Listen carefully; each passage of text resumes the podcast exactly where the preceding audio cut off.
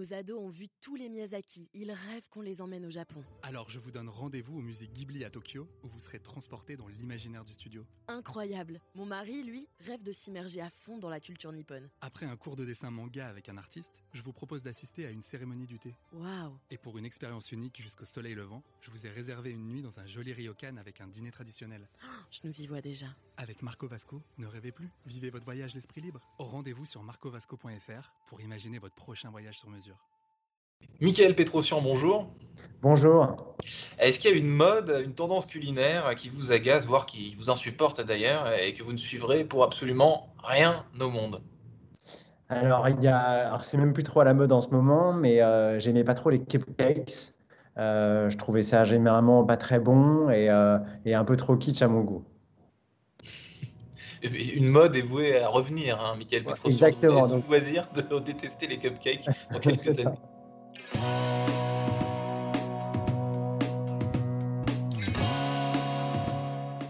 Bonjour à tous et bienvenue au Talk Décideur du Figaro en visio avec aujourd'hui Michael Petrosian qui n'aime pas les cupcakes et qui est PDG de la maison de caviar euh, qui porte son nom, Petrosian, donc fondée en 1920, euh, qui a fêté euh, ses 100 ans, l'occasion de vous souhaiter doublement une bonne année, Michael Petrosian.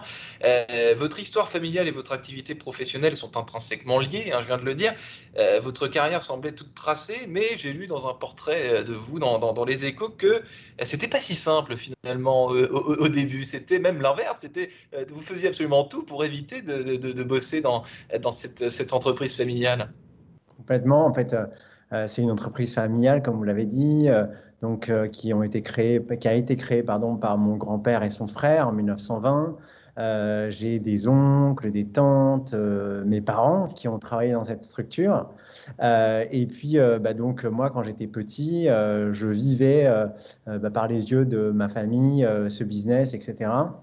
Euh, et euh, peut-être un peu trop, donc euh, du coup, Ouais. Avait un peu pris en grippe parce que euh, bah, bah, on ne parlait que de ça, on voyait que de ça. euh, Enfin voilà, il y avait beaucoup, beaucoup, beaucoup de Pétrosian euh, dans notre quotidien. Et je m'étais dit, voilà, je vais un peu m'émanciper, je vais faire autre chose. Et puis, c'est pour ça que j'ai commencé plutôt dans la partie financière. J'ai fait des études de gestion, d'expertise comptable, et puis après, je suis allé en cabinet. J'étais très bien, et jusqu'au moment où il y a eu la crise des subprimes. Et, Ouais. euh, et du coup, ben, un peu les horizons se sont un peu bouchés, alors que tout était très clair pour moi. Et je me suis dit, mais en fait, je suis pas sûr de vouloir euh, faire ça toute ma vie. Et, euh, et c'est là où j'ai commencé à chercher qu'est-ce que je pouvais faire d'autre. Et euh, très vite, je me suis retrouvé dans la, dans l'environnement de la food, de la nourriture, puisque j'ai créé une petite chaîne de restaurants Yum, donc des ra- restaurants de dim sum, avec un associé. Et puis, euh, donc voilà, ça a été mon premier euh, pas vers euh, l'environnement qui est pas très loin de celui de Petrosian, parce que c'est la, Ouais. la nourriture, très loin dans les produits. Mais, euh, et puis après, bah, du coup, de, du, du restaurant de dim sum, j'étais dans la restauration. Je suis allé dans la restauration pour Petrosian. Et puis à petit, petit à petit, j'ai commencé à, à faire différentes choses pour le groupe et jusqu'à la fonction de, de direction. Donc oui, 7 ans chez KPMG, la finance, et finalement le premier pas vers euh, ce, métier qui est celui de, euh, vos parents, cette, mais- cette maison familiale, c'était pas directement chez eux, c'était euh, par la création de, de, You, vous l'avez dit, une petite chaîne de restaurants asiatiques. Ces fêtes qu'on vient de passer, Michael Petrosian, un peu, un peu spéciales pour les raisons sanitaires qu'on connaît, est-ce que elles ont eu un effet sur les habitudes de vos clients en particulier est-ce qu'on a consommé davantage de produits Petrosian Est-ce qu'on a, consommé différemment euh, pour ces fêtes de fin d'année? Alors, on a consommé, euh, alors les, clients, euh, c'était notre grande crainte en fait, parce que euh, on a vécu le premier confinement, bah, comme tout le monde, de- où on a fermé toutes les boutiques, on a laissé juste une boutique ouverte en click and collect. Voilà, mais tout l'environnement en fait, Petrosian était carrément quasiment à l'arrêt, toute la distribution, on avait quand même beaucoup de choses qui, étaient vraiment arrêtées. Euh, on avait vraiment une grosse crainte en fait sur euh, comment vont se passer les fêtes de Noël. Les fêtes de Noël, juste pour vous situer un peu, c'est à peu près 50% de notre chiffre d'affaires sur un mois.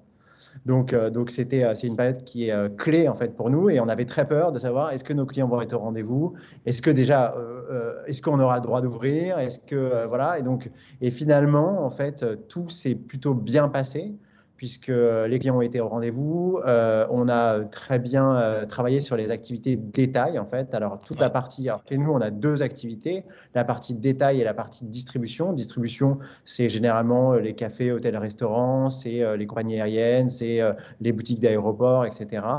Donc là, on a beaucoup souffert, en fait. sur cette partie de business qui représente à peu près 50% de notre chiffre d'affaires. Et en revanche, en fait, sur la partie détail, boutique, Là, on a plutôt bien travaillé, même très bien au mois de décembre, et ce qui a permis exactement, je regardais les chiffres juste avant qu'on se parle, euh, de compenser en fait euh, quasiment totalement euh, la perte de chiffre d'affaires de la distribution a été compensée quasiment par, la, par le gain de chiffre d'affaires sur la partie détail. Vous évoquez, Michael Petrosian, la vente détail, la vente en boutique et la vente à distance Est-ce que culturellement, c'est quelque chose euh, qui est, euh, qui est de, par essence Est-ce que euh, le caviar enfin, et les autres produits que vous vendez, c'est quelque chose qu'on commande sur Internet ou alors au contraire, c'est des, des, choses qu'on a davantage, évidemment, plaisir à venir chercher, à venir acheter en boutique? Alors je dirais, je dirais les deux, mon général.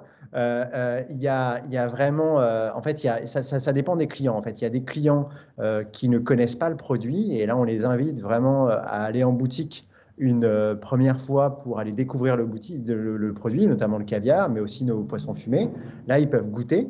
Euh, on fait goûter toujours les caviars aux clients avant de les acheter et ça permet bah, de se faire un peu une idée sur ce qu'on aime parce que les caviars sont très différents les uns des autres.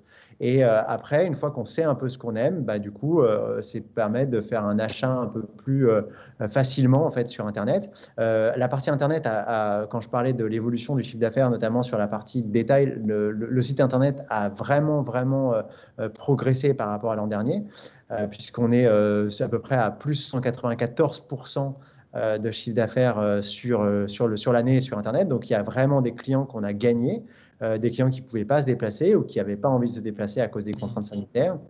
Euh, et donc, euh, nous, on a essayé d'être le plus euh, didactique possible. On a, on a été aussi un peu innovant. On a fait des séances de personal shopping où on avait des vendeurs qui parlaient carrément à nos clients via vidéoconférence et qui leur expliquaient en fait les différents goûts, les différentes textures des, des caviars. Et donc, dans ce cadre-là, bah, du coup, les clients se sentaient un peu plus à l'aise que juste mettre un produit dans un panier sur une page internet. Et bah, ils ont été au rendez-vous et, et, ils ont, et ils ont contribué à faire bien fonctionner le vendeur de caviar à distance sur, un écran. Lorsqu'on tape euh, caviar sur Google, justement, Michael Petrosian, la première question qui revient, euh, c'est son prix, évidemment. Euh, combien, combien ça coûte combien, combien ça vaut Et pourquoi Surtout, ça coûte, parce qu'évidemment, le prix est assez élevé. Et surtout, la suivante, c'est quel est le meilleur caviar du monde? Le meilleur caviar du monde, Michael Petrosian, c'est quoi? Alors le meilleur caviar, il, dépend vraiment euh, de, chacun en fait. Il n'y a pas de meilleur caviar. Il y a des gens qui vont aimer euh, des caviars avec des petits grains plutôt corsés. Il y a des gens qui vont aimer des caviars avec des gros grains plutôt doux. Euh, donc c'est vraiment en fait, ça fait partie des rares produits où le prix, en fait, il est lié à la rareté, ça c'est un, fait. Mais après, le, prix ne fait pas la qualité. Euh, chez nous. C'est-à-dire que si à partir du moment où vous poussez la part de chez Petrosian, tous les caviars sont des bons caviars. Euh, maintenant, après, il y a des caviars qui sont plus chers parce que plus rares. Et il y a des caviars qui sont moins chers parce que ben, on les trouve en plus grande quantité, ils sont élevés en plus grande quantité, ils sont plus faciles à élever, etc. Ils mettent moins de temps à pondre leurs œufs. Euh, donc euh, le prix, il est vraiment en fonction de la rareté. Et donc du coup, on peut avoir des gens qui préfèrent, même s'ils ont des très gros moyens, qui préfèrent des caviars à meilleur marché, euh, et, etc. Et donc du coup, vraiment, le, le prix, après, il y a des mauvais caviars sur le marché. Mais, mmh. ça, euh, mais ça, comme il y, a, il y, a, des mauvais produits partout, mais dès que vous venez dans une marque de référence, comme la nôtre, euh, tous les caviars sont bons. Et après, ça dépend du goût de chacun.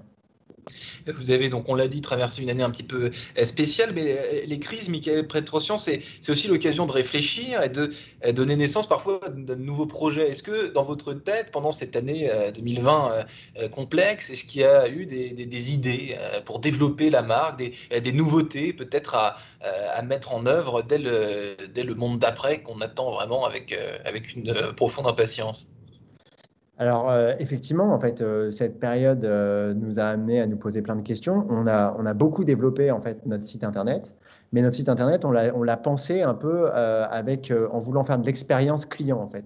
Donc, on a constitué par exemple des paniers avec différents produits. On a demandé à des chefs partenaires avec qui on était très liés, bah, qu'ils nous fassent des recettes avec ses produits, en sélectionnant euh, leurs produits préférés. On a, on, a, on a mis en place une offre de vente à emporter, euh, de plats de restaurant, par exemple. On a, euh, voilà, on a, on a, on a beaucoup d'innovations. On a des, des, innovations aussi sur le snacking, des produits un peu d'entrée pour nous. C'est-à-dire que bah, des, des, des pour 9 euros, on peut avoir un, bon sandwich avec euh, des, euh, des, produits pétrociens. Donc voilà, ça, ça, nous a amené à nous poser des questions parce que bah, euh, les restaurants étant fermés, les boutiques ne marchant pas comme on aurait voulu que ça marche dans une année classique, et eh ben voilà, il a fallu se réinventer. on a lancé une marque autour de la truffe. Euh, on va lancer bientôt une, une, cave à vin. Euh, voilà, on se diversifie tout en restant euh, dans notre cœur de métier qui est bah, les activités de détail et le service à nos clients. Mmh. mais ça nous permet de voir, de, voir un spectre un peu plus large de produits et de pouvoir aller sur, sur tous ces produits qui se mangent, qui se boivent et qui, et qui font plaisir une année 2020 euh, complexe, mais inspirante néanmoins. Merci infiniment à Michael Petrosian d'avoir répondu à mes questions pour le talk décideur euh, du Figaro en visio, euh, toujours avec parfois quelques petits problèmes techniques, parfois une image un peu floue. On, on, s'excuse, mais bon, le propos est tout de même de qualité, même si l'image n'est pas toujours au rendez-vous, notamment au début. Là, enfin, en, fin de, tournage, c'était beaucoup mieux. Merci beaucoup, Michael Petrosian. Excellente fin de journée et à très bientôt. À très bientôt. Au revoir.